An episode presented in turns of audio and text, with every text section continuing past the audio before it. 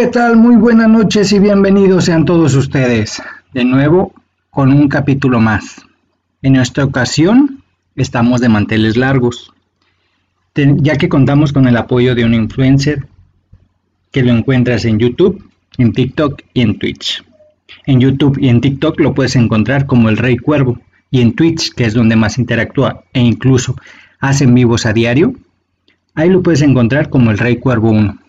Ven, te invito a que sigas esta comunidad, seas parte de esta gran legión.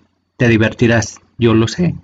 Y vaya que yo te lo recomiendo. Pero bueno, sin más preámbulos, en esta ocasión, él nos contará cuatro historias que no te dejarán dormir esta noche.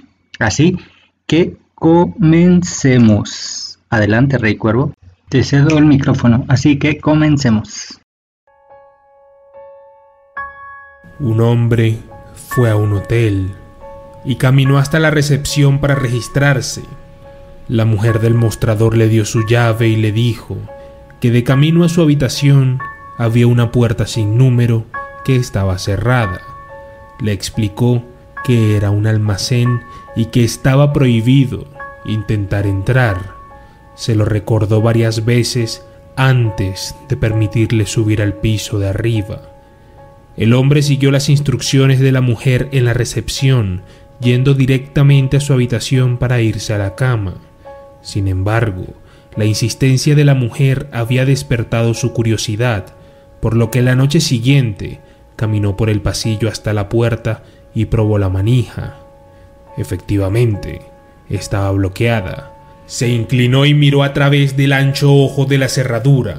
El aire frío pasó a través de él, enfriando su ojo. Lo que vio fue la habitación de un hotel, como la suya, y en el rincón había una mujer cuya piel era increíblemente pálida. Estaba apoyando la cabeza contra la pared, de espaldas a la puerta. Miró confundido durante un minuto. Era alguien famoso, la dueña del hotel o su hija. Casi tocó a la puerta, por curiosidad, pero decidió no hacerlo. Mientras todavía miraba, la mujer se volvió bruscamente y él saltó. Esperando no levantar sospechas, se alejó de la puerta y caminó de regreso a su habitación.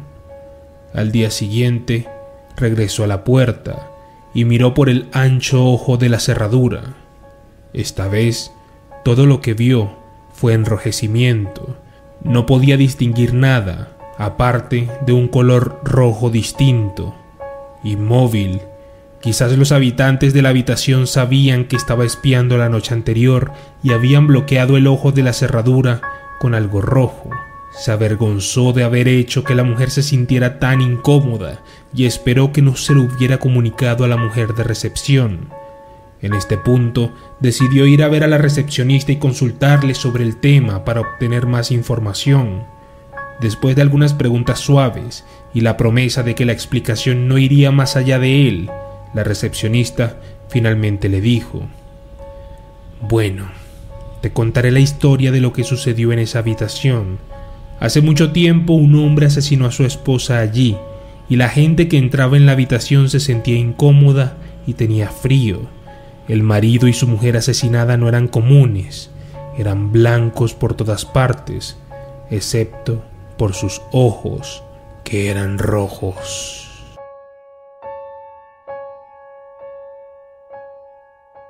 Ben, un amigo de la infancia de Phil, mi novio, cumplió 21 años y organizó una fiesta en la parte rural de Wales, en donde ambos habían vivido hasta que Phil se mudó para asistir a la universidad.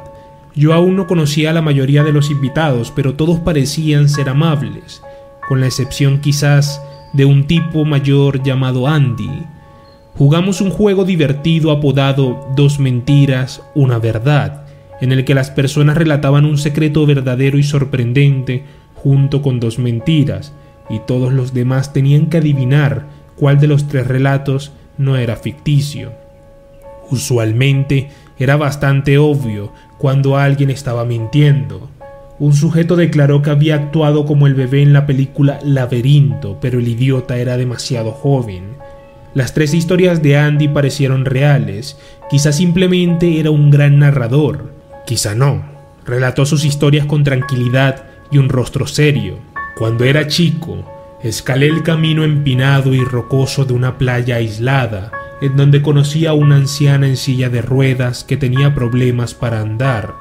Así que comencé a empujarla, pero la silla era necia, como un carrito de supermercado sobrecargado. Golpeamos una roca y la silla rodó, abalanzándose cuesta abajo. Ahí, la anciana cayó en una lengua de arena pequeña, gritando por la ola entrante. Yo entré en pánico y regresé a casa, asustado por meterme en problemas si ella se lo contaba a alguien. La siguiente historia fue... No mucho después, estaba jugando en unas dunas de arena cuando encontré a una serpiente verde preciosa. Nunca había visto una, así que me la llevé a casa, a pesar de que se retorció en mi agarre por todo el camino, pero fue demasiado resbaladiza y al final se escapó, arrastrándose al patio de un vecino. Fui demasiado estúpido como para darme cuenta de que era una víbora mortífera. Y su última historia fue, otro día, estaba jugando en una granja abandonada llena de maquinaria oxidada y basura aleatoria. Llegaron algunos niños y comenzaron a jugar a las escondidas, pero no dejaron que me les uniera. Una niña me preguntó si había visto un buen lugar para ocultarse. Le sugerí que se metiera en un refrigerador antiguo, en donde nadie nunca la encontraría. Incluso la ayudé a cerrar la puerta con firmeza. Me alejé, demasiado joven como para apreciar que los refrigeradores viejos son trampas mortales. Luego contó, ahora tengo 40 años estas cosas pasaron durante mi infancia idílica aquí en Wales, en donde llegué a conocer a mi colega y amigo, Ben. A pesar de que hubo miradas de asombro, todos amaron las historias de Andy, excepto Phil, quien apretó mi mano a lo largo de la narración. Se había puesto terriblemente pálido, su voz se estremeció cuando adivinó que el segundo relato era el verdadero. Andy aplaudió y se rió, y hubo varias señales de alivio porque nadie hubiera sido abandonado en una playa o en un refrigerador. ¿Cómo supiste? preguntó Andy. Porque mi mamá solía usar una silla de ruedas hasta que se ahogó en una playa cuando fue a comprar helado, contestó Phil con frialdad, y mi hermana mayor se sofocó en el refrigerador de una granja abandonada, pero no sucedió cuando tú eras un chico. Esa es la mentira, porque me recuerdas a un hombre horripilante que vimos rondando por aquí en ambos días.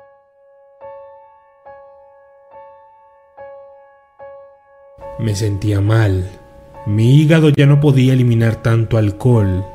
Mis entrañas ardían como una chimenea de carbón.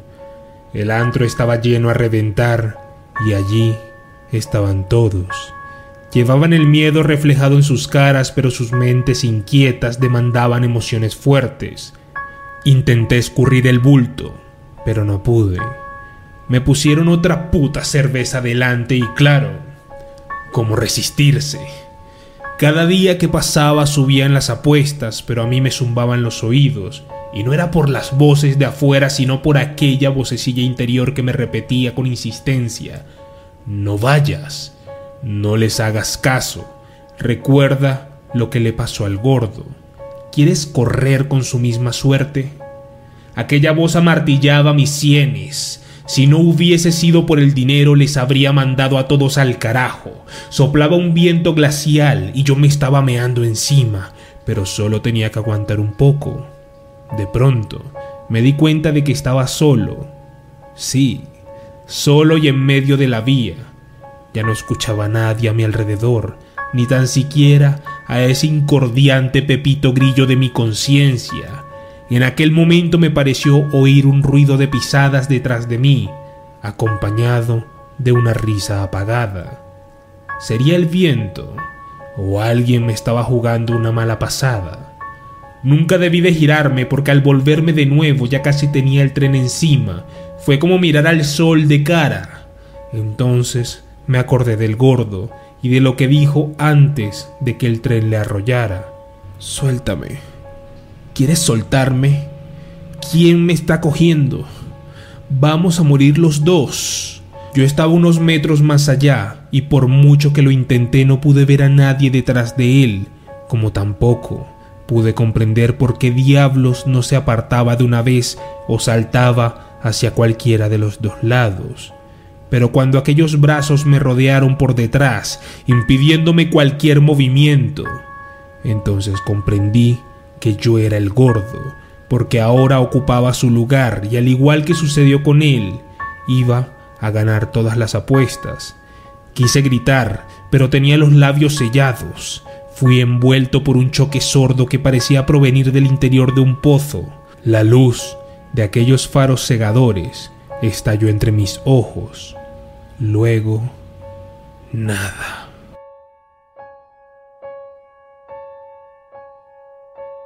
Una cabeza humana en medio de la calle causó sorpresa esa mañana. Nadie había oído nada, ni nadie había visto nada. En realidad el periodo, entre las 12 de la madrugada y 8 de la mañana, había quedado en blanco para todos. Muchas personas habían llegado antes a esa hora, pero no recordaban nada en lo absoluto. Mucha gente se había aglomerado en torno a la cabeza para tratar de descubrir quién era la propietaria o más horrible aún, el motivo por qué no estaba sobre un cuerpo. El carnicero, hombre entrado en años, ateo y con un genio de los mil demonios, tomó la cabeza y dijo, la cabeza fue cercenada limpiamente, ni siquiera se nota el corte, no hay marcas de cuchillo ni nada. Y era verdad, no había ni siquiera una gota de sangre cerca de la herida. El bibliotecario arrebató la cabeza de las manos al carnicero, hecho que fue interpretado de mala educación por todos y mayor aún por parte del carnicero, que retrocedió hundiéndose en la gente, quedándose al final. ¡Qué raro! Nunca había visto la cara de este tipo, exclamó el bibliotecario que se jactaba de conocer a todas las personas que vivían en el pueblo. La muchedumbre comentaba sobre la cabeza encontrada, produciendo un ruido molesto, parecido al de las moscas cuando saben que van a morir y quieren escapar.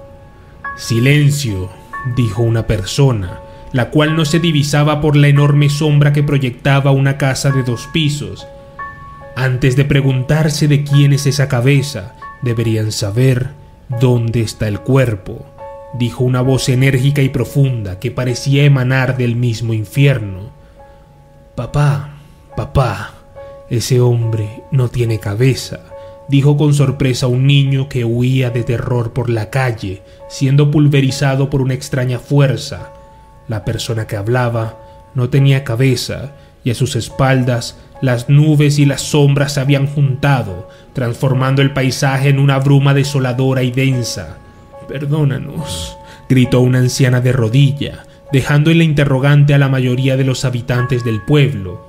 ¿Que nos perdone de qué? murmuraban los habitantes más jóvenes del pueblo, mientras el viento les hacía difícil escucharse y caminar. Perdónanos, maestro. Has cuidado el pueblo, manteniéndolo en las sombras para que nadie nos encuentre, dándonos eternidad. Esa era la verdad. Muchos eran niños, otros ancianos, pero no recordaban cuándo habían nacido. Estaban en la nada, viviendo tranquilamente, sin comer, sin beber agua y sin saber cuál era su propósito. La cabeza les había abierto los ojos, ya podían ver y se dieron cuenta de que el propósito de su existencia era horrible. Su finalidad estaba a medias realizada, pero algo había ocurrido en esa madrugada, sin recuerdos. Lo vieron claramente como una luz en la oscuridad, las personas más ancianas habían hecho un pacto hace millones de años para proteger a la madre de Satanás.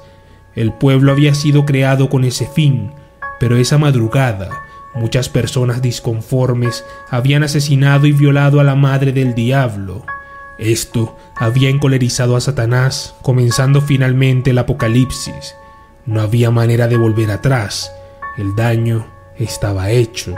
Las llamas consumieron al pueblo mientras sus cuerpos danzaban de dolor por el fuego que los devoraba. La masacre había terminado. El diablo se sentó solo, aburrido en una roca humeante. Escupió despectivamente y aborreció al ser humano. Se elevó y desapareció entre las nubes.